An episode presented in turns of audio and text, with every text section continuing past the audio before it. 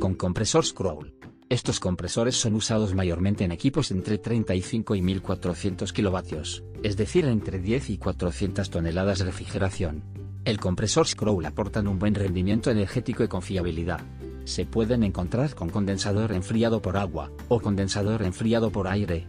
Menos piezas en movimiento. Menos ruido. Mayor resistencia a las averías.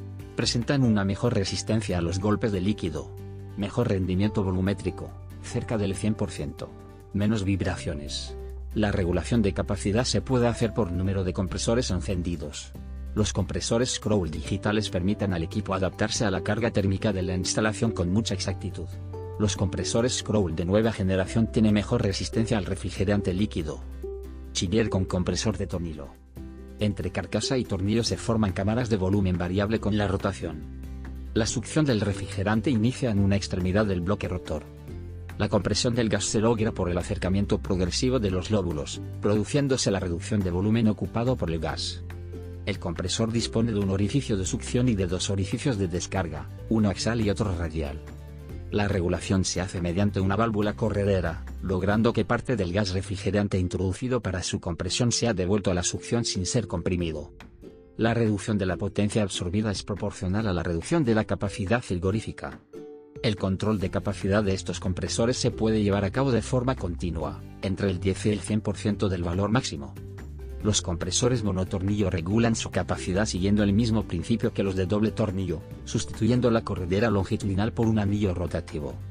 Existe también la posibilidad de utilizar motores de dos velocidades conjuntamente con la válvula de corredera. El número de compresores para la misma potencia es mucho menor que el número necesarios en compresores Scroll. Respecto al rendimiento volumétrico, el compresor de tornillo obtiene unos resultados excelentes, rozando el 100%. Estos compresores son usados mayormente en un rango entre 252 y 1925 kilovatios, es decir de 75 a 550 toneladas de refrigeración.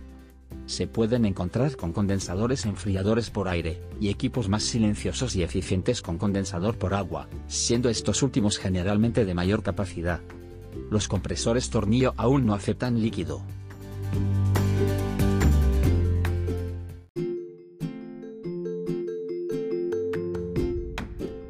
El compresor centrífugo consta básicamente de una rueda impulsora, montada sobre un eje encerrada en una cubierta.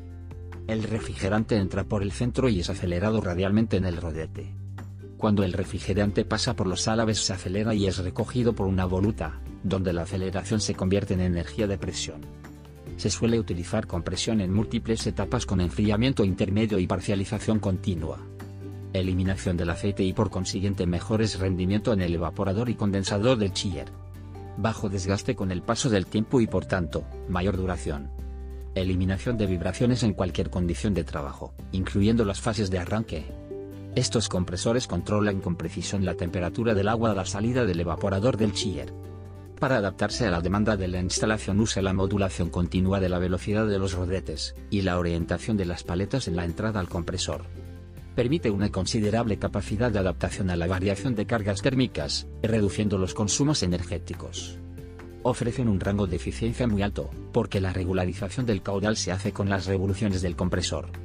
Generalmente se observan en equipos desde 700 hasta 5600 kilovatios, es decir, entre 200 y 1600 toneladas refrigeración. Es más usual la utilización de condensadores enfriados por agua, esto se debe al tamaño de los equipos.